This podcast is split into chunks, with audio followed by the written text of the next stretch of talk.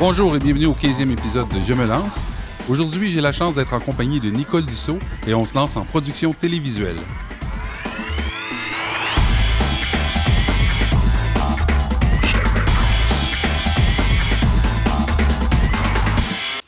Bon, alors, Nicole, euh, premièrement, merci d'être venue à l'émission euh, Je me lance. Ça me fait plaisir. Bon, écoute, j'aimerais que tu me parles un petit peu aujourd'hui. On dit qu'on se lance dans la production télévisuelle. C'est quoi pour toi ça? C'est quoi ton cheminement? Ah, la production télévisuelle. En fait, euh, j'ai euh, j'ai toujours aimé beaucoup euh, la production télévisuelle, tout ce qui se passait sur les plateaux de télévision. Mais quand j'étais en secondaire 5, j'ai eu la chance avec mon école d'aller visiter Radio-Canada. À ce moment-là, je me destinais à être un prof d'éducation physique. Même si j'aimais beaucoup les plateaux de tournage, je ne pensais pas qu'on pouvait faire ça. Et durant la visite à Radio-Canada, j'ai aperçu à travers une vitre le réalisateur en régie qui euh, découpait des caméras. Et c'est comme si j'ai eu un éclair de génie. Je savais que j'allais faire ça dans ma vie. Ça s'est comme tout éclair- éclairci dans ma tête et je me suis dit, OK, c'est exactement ça que je vais faire. Et C'était quoi? C'était les équipements? C'était l'ambiance? C'était, je voyais le réalisateur qui euh, donnait des indications à ses caméramans, euh, qui choisissait les caméras. C'était en direct, c'était l'adrénaline. Euh, je voyais que c'était comme un pilote d'avion qui amenait à bon port euh, toute une équipe. Donc, euh, pour moi, il y avait beaucoup, beaucoup de choses qui, qui rentraient dans ce que j'aimais. Donc, c'était tout un côté de leader et tout un côté créatif. C'était vraiment le mélange des deux. Donc, je suis revenue, j'ai annulé mon inscription comme prof d'éducation physique et j'ai commencé à m'inscrire à différentes écoles afin de poursuivre cette nouvelle passion. Ah, c'est intéressant. Ouais. Des fois, hein, c'est ça, ça prend juste un petit déclic. euh, surtout quand on est jeune, je remarque qu'on ne sait pas trop où on veut s'en aller. Exactement. Hein, On ne sait pas. On, on- on pense qu'on va aimer un truc ou on pense qu'on va en aimer un autre. Puis des fois, c'est en voyant les gens sur le terrain. Donc, euh, le fait d'avoir été avec l'école sur le terrain, c'était un élément déclencheur pour toi. Puis peut-être que pour d'autres personnes aussi. Est-ce qu'il y a des gens que tu côtoies ou que tu côtoyais à l'époque qui ont aussi pris un peu la même tangente? Euh, non, vraiment pas. En fait, euh, moi, je me trouvais vraiment un extraterrestre au secondaire. J'avais l'impression que je n'étais pas capable de m'associer ou de me, voir à travers soit mes amis ou euh, à travers les gens que je côtoyais à l'école. On dirait qu'il n'y avait jamais rien qui venait vraiment me chercher. Puis je peux comprendre aujourd'hui encore les jeunes de 15, 16 ou 17 ans ou même 18 ans. À un moment donné, tu fais Ouais, mais on dirait que je ne sais pas, moi, où me garrocher. Puis des fois, on trouve que les sorties scolaires ou de faire des activités qui ne nous paraissent pas intéressantes, mais des fois, c'est banal pour nous, mais c'est ce qui peut nous amener, à un moment donné, à voir quelque chose de nouveau. C'est pour ça qu'il faut être curieux quand on est adolescent, pour essayer de voir qu'est-ce qu'on peut faire. Puis il y a tellement de champs qu'on ne connaît pas, il y a tellement de domaines qu'on ne connaît pas. Donc cette visite-là, moi, qui, qui était une visite imposée, m'a vraiment euh, ouvert les yeux. Puis euh, j'ai découvert un monde qui, enfin, quand j'ai vu ces gens-là, je me suis dit, OK, ici, tout le monde me ressemble. Mais tu vois, ça, c'était l'époque où on allait à quelque part pour aller voir quelque chose. Oui. J'ai l'impression que les jeunes aujourd'hui restent plus, plus rivés derrière leur écran pour voir des choses. Et là, c'est des gens comme toi, justement, qui produisent euh, du contenu télévisuel. Exact. Et là, ils voient ça. Mais euh, est-ce que, est que transposer cette espèce d'énergie-là que tu as vue, c'est quelque chose qui pourrait être fait en capture sur, vidéo, sur une vidéo quelconque? Ou, euh, ou tu penses que c'est vraiment le fait d'avoir été là, là? Ben, en, fait, je pense que c'était vraiment le fait d'avoir été là puis de voir vraiment comment se faisait une émission de télévision parce que ça reste que la production télévisuelle, même si en 2019, tout le monde avec nos téléphones, on peut faire du contenu vidéo, on peut tourner, on peut réaliser, on peut faire du montage, ça reste a quelque chose de mythique dans le cinéma, dans la télévision. Il y a quelque chose qui reste que c'est encore un peu magique pour les gens. Puis toute cette, la façon de, de travailler, vous savez, une émission de télévision, là, quand on en produit une en direct, il peut avoir entre 30 et 40 personnes sur un plateau de tournage. Et tous ces postes-là, là, c'est tout du travail euh, temps plein pour les gens. Donc, pour quelqu'un de 16 ou 17 ans, c'est sûr qu'on on connaît peut-être euh, trois postes, le réalisateur, le caméraman, euh, mais on ne connaît pas les 28 autres postes qui font partie de ce domaine euh, télévisuel-là. Donc, mais euh, je pense que oui, euh, c'est sûr que d'être sur place, ça m'a permis de voir, ah, OK, vraiment, il y a vraiment beaucoup de, il y a beaucoup de, de- travail dans ce domaine-là, puis du travail intéressant, autant créatif qu'en en gestion. Mais je pense que les jeunes sur Internet peuvent découvrir aussi plein de choses. Je pense qu'ils sont quand même curieux. Ils se déplacent peut-être moins, mais ils sont vraiment... euh, Internet est vraiment une, une vitrine incroyable pour découvrir plein de domaines. Il s'agit maintenant après de s'y intéresser, puis d'aller voir, puis de, de, de s'informer davantage. Oui, oui, oui. Et j'imagine qu'on ne devient pas réalisatrice du jour au lendemain. Là. Donc, tu es Non. allée euh, à l'école. Exact. Tu es allée étudier dans le domaine. Et comment, après ça, comment ça s'est passé, ton intégration dans le, dans le marché du travail? En fait, euh, quand on veut euh, faire de la réalisation en télévision, c'est sûr que à l'école, on en fait. J'ai commencé par aller faire un cours de trois ans dans une école spécialisée en télévision. Euh, une fois que tu en sors, c'est sûr que là embarquent vraiment euh, les contacts, en fait. Euh, tu commences, c'est sûr que les premiers contrats que j'ai faits, je faisais la circulation sur des, des publicités. Euh, mon premier contrat, c'est que je suis allée acheter la nourriture pour faire des bagels aux caméramans. c'est sûr que quand tu as étudié pour euh, faire de la réalisation et faire de la télévision, Oui. que tu as touché à la caméra, au son, euh, à la coordination, tu as fait des galas, tu as, fait, tu as réalisé des films, et là, tu arrives sur les plateaux de tournage et tu es euh, la personne responsable des bagels quand l'équipe technique va être en break. C'est sûr qu'il faut être très, hum- euh, très humble dans son euh, cheminement, mais c'est avec ces contacts-là et il faut voir aussi toute l'espèce de potentiel qu'on a de pouvoir assister et d'être sur ces plateaux-là de professionnels et qui te permettent, parce que entre deux bagels, ça te permet de voir comment fonctionne le directeur photo, l'assistant caméraman, le- la coordonnatrice ou le coordonnateur, le producteur. Donc, c'est une richesse incroyable, même si tu commences avec des postes de base.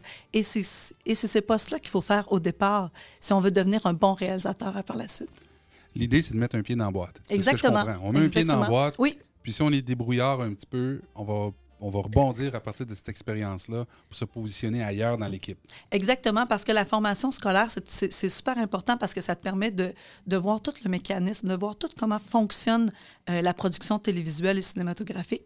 Ensuite, quand arrive le domaine euh, professionnel, l'idée, c'est de se mettre les pieds à quelque part et ensuite, tu bâtis. Tu bâtis ta réputation, tu bâtis euh, ta façon de faire, tu apprends des, gens avec qui tu travailles et petit à petit, tu vas gravir les échelons et à un moment donné, tu vas pouvoir te diriger vers euh, une spécialisation qui t'intéresse plus, qui soit au niveau de la gestion des productions télévisuelles, qui soit au niveau créatif, direction de photo, réalisation, euh, graphisme. Après ça, les, possibilités sont vraiment nombreuses.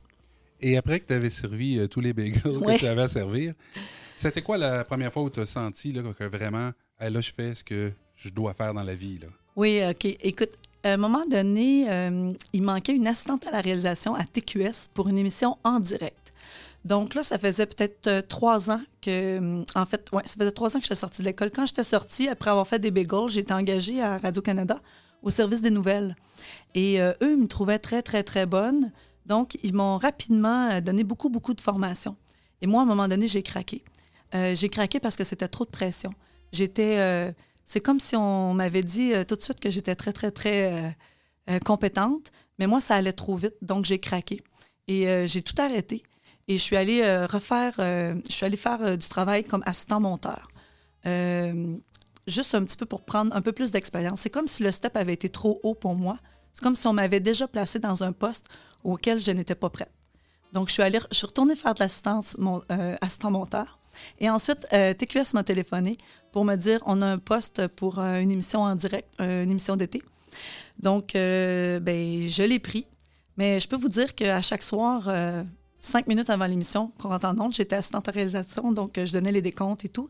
Je me disais, ah, mais est-ce que je vais vraiment être capable de faire ça? Mais oui, j'étais capable parce que maintenant, j'étais prête.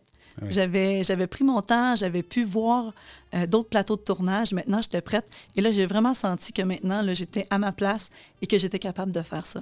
Et par la suite, j'ai été sept ans assistante à la réalisation. J'ai tout fait les plateaux, j'ai pris toute l'expérience que j'avais à apprendre. Puis après sept ans, quand un poste euh, à la réalisation s'est ouvert, on m'a offert une émission euh, comme réalisatrice.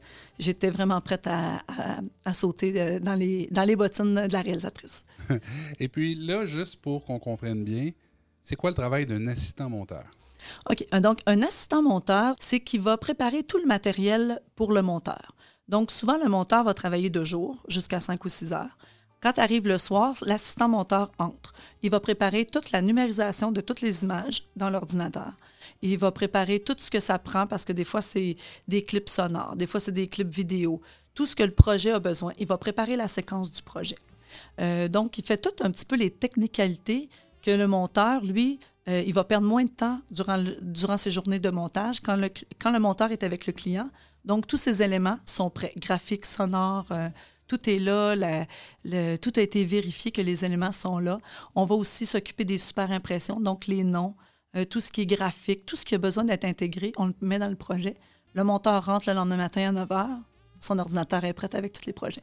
Donc, c'est ce que je faisais. Ouais. C'est clair. Et tu as mentionné autre chose, assistante à la réalisation. Oui. Et là, ça fait quoi si je compare, par exemple, au réalisateur ou à la réalisatrice? Oui. Donc, euh, en télévision, chaque production va avoir des tâches quand même un petit peu différentes. Mais somme toute, on peut retrouver deux types d'assistants à la réalisation. On a les assistants en multicaméra en studio, soit pour des émissions préenregistrées ou des émissions en direct. Et on a les assistants à la réalisation qui sont sur des tournages extérieurs.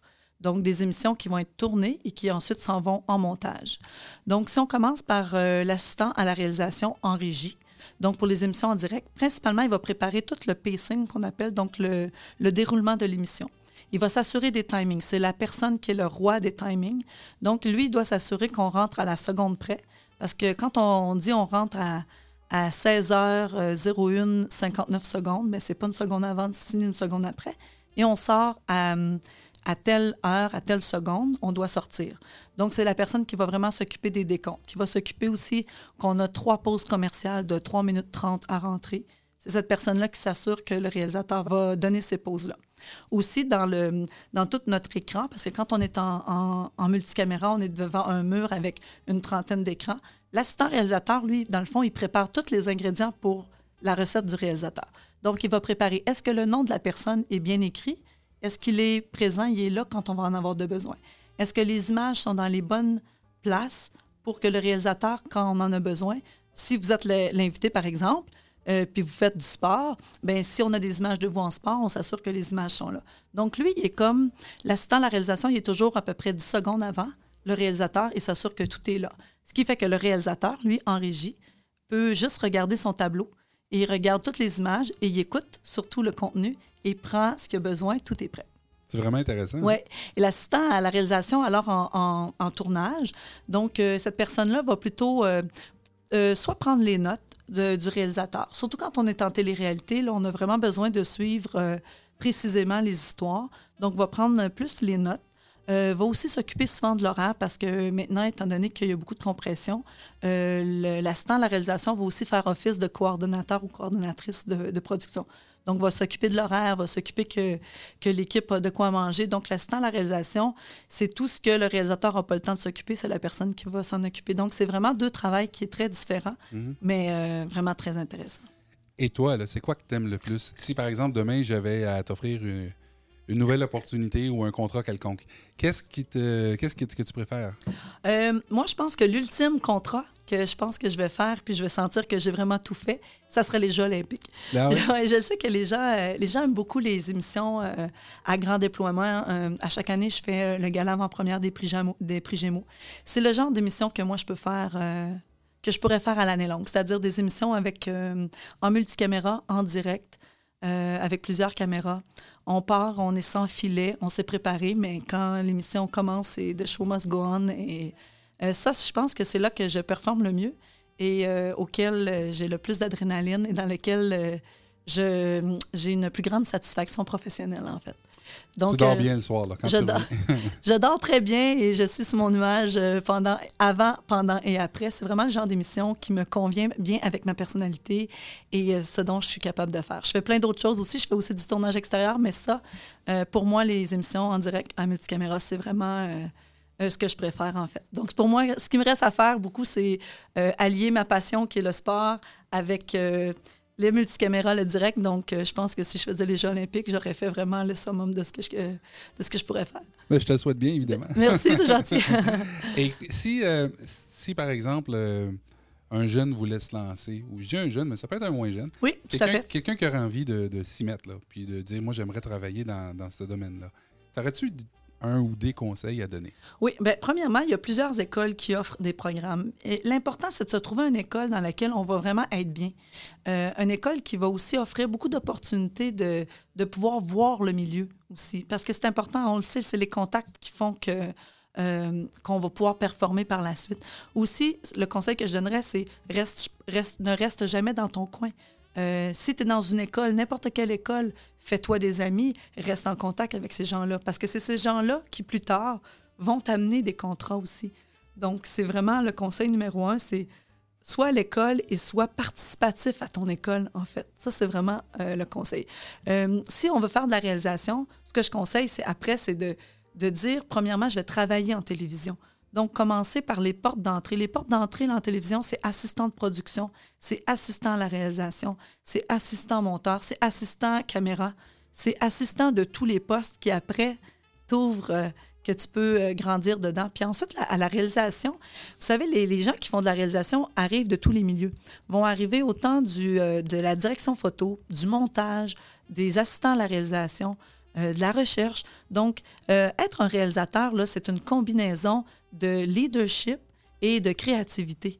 Donc, c'est vraiment les deux qualités euh, principales. nous, moi, je dis souvent, là, euh, un bon réalisateur, là, c'est celui qui a une vision créative, mais qui va aussi euh, prendre les, toutes les compétences créatives de toute son équipe, qui va mettre ça dans un sac. Il va prendre toutes les contraintes de gestion de production de son producteur. Il va mettre ça dans le sac, puis il va brasser ça.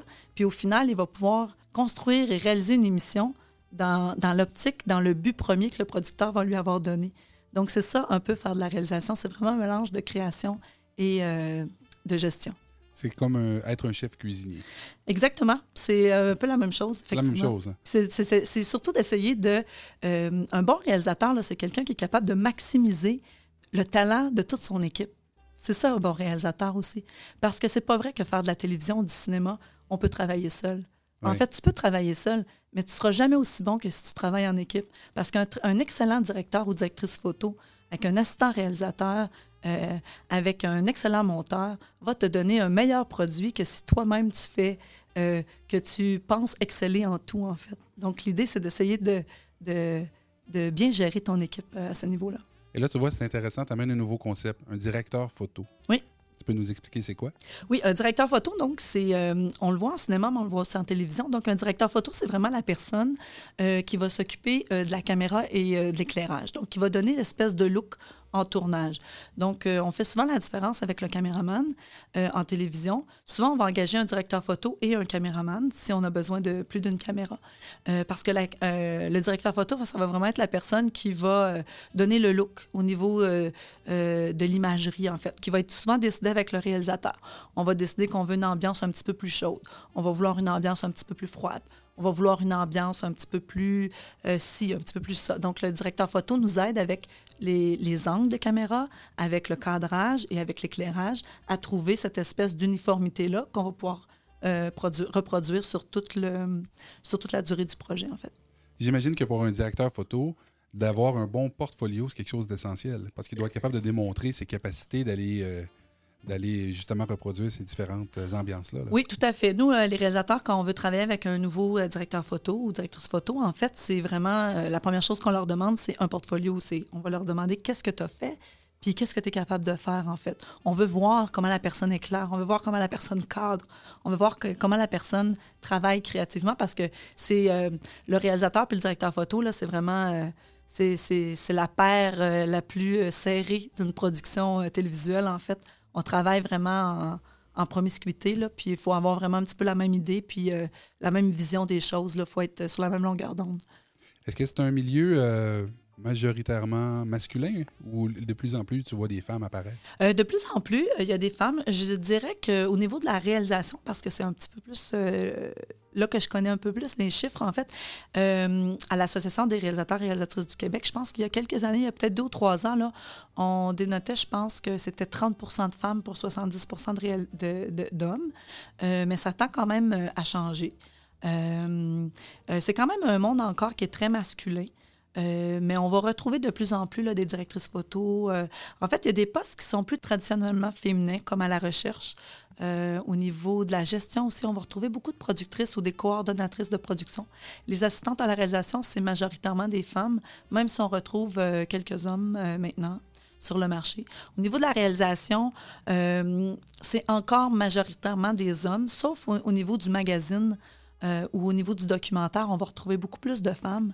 Mais ça tend quand même à changer. Là. En multicaméra, on voit euh, euh, l'arrivée de femmes, puis en documentaire, on voit aussi un peu plus l'arrivée d'hommes. Donc, je pense qu'avec les années, là, ça va tendre à s'égaliser un petit peu. Là. Et c'est un métier de pigiste, hein, surtout? Oui, totalement. Totalement, là. totalement, oui. C'est ça, là. donc c'est un métier de pigiste. Est-ce qu'il y a de la compétition? Sentez-vous la compétition entre les réalisateurs, par exemple, pour, pour une même émission? là Sentez-vous vraiment en fait, il y, a, de la compétition et de la fraternité, en fait. Euh, je, dirais les deux. Euh, oui, c'est un monde de pigistes. Donc, c'est sûr qu'un autre conseil que je peux donner, c'est que si les gens se cherchent vraiment un travail 9 à 5 euh, avec une belle sécurité d'emploi, c'est pas nécessairement le milieu. Parce que Radio-Canada n'engage presque plus de permanents. C'est quelque chose de terminé, puis TVA non plus. À part ces deux diffuseurs-là qui n'engagent plus vraiment à, temps plein, on se retrouve tous à la pige. Mais en même temps, ça se fait parce que ça fait 22 ans que je suis à la pige et je gagne très bien ma vie euh, à, chaque année. Donc, euh, euh, c'est juste qu'il faut être capable de vivre avec le facteur stress, en fait. C'est que peut-être qu'on peut être quatre mois, des fois cinq mois, sans beaucoup travailler. Donc, quand on travaille, bien, il faut juste pouvoir bien gérer sa situation financière. Mais oui, c'est vraiment un travail, un travail de, de, de pigiste. C'est ça. Il faut, être capable de gérer le stress, prévoir un peu. Euh, dans, le domaine culturel, d'ailleurs, la plupart des emplois sont comme ça. Hein. Exactement. En fait, c'est pas juste la télévision, là, c'est le cinéma, c'est la musique, euh, c'est tous les, les, les, euh, les, contrats. Et là, c'est pour ça que les contacts, en fait, font de toi, en fait, c'est comme si tu deviens un produit, en fait. C'est qu'il faut que ton produit, tu le promouvois à travers les, les, producteurs et les gens qui peuvent, avec qui tu peux travailler. C'est ça. La force du réseau, c'est ce qui va faire que tu vas avoir de l'emploi. La force du réseau est, La qualité de ton travail aussi. Mais, la qualité de ton travail, mais ton réseau aussi. Oui, en fait, c'est les deux. Ça. En fait, c'est les deux. Puis euh, de toujours être curieux, de toujours vouloir apprendre, de toujours vouloir euh, ouvrir tes horizons, en fait. C'est plusieurs qualités, mais en même temps, c'est très stimulant. Ça peut paraître un petit peu euh, difficile ou contraignant, mais au contraire, ça, ça, ça t'oblige à toujours être, euh, à performer, ça t'oblige à être meilleur, ça t'oblige à te poser des questions. Euh, donc, moi, je trouve que ça fait des, des humains qui sont meilleurs au, final de travailler à la piche parce qu'on est obligé tout le temps d'être à notre maximum. On ne peut jamais s'asseoir euh, sur notre chaise. Oui. Est-ce que, est que ça t'arrive des fois de refuser des projets? Ça m'arrive. C'est quoi les critères qui feraient, par exemple, que tu refuserais un projet? En fait, ce qui fait que je pense qu'un des, des critères essentiels, c'est d'être c'est d'être authentique, mais c'est aussi de, bien se connaître. En fait, je ne pense pas que c'est euh, gagnant pour moi et pour les producteurs si j'accepte un contrat qui n'est pas dans ce en quoi je suis euh, performante.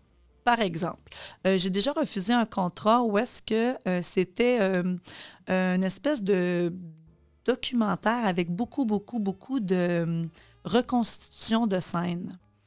Euh, qui étaient des scènes un petit peu euh, criminelles ou tout ça. Euh, moi, j'étais pas à l'aise à faire de la reconstitution. c'est pas quelque chose que j'ai fait beaucoup. c'est quelque chose que je pourrais faire éventuellement, mais c'est pas quelque chose auquel je suis habituée. Alors qu'il y a des réalisateurs qui, pour eux, la reconstitution, c'est quelque chose qu'ils ont fait beaucoup et qui en font beaucoup. Alors, j'ai tout simplement dit au producteur, bien, je pense que je suis pas la meilleure personne pour toi. C'est sûr que si j'avais voulu l'essayer, j'aurais pu lui dire, écoute, j'en ai jamais fait, mais ça m'intéresse.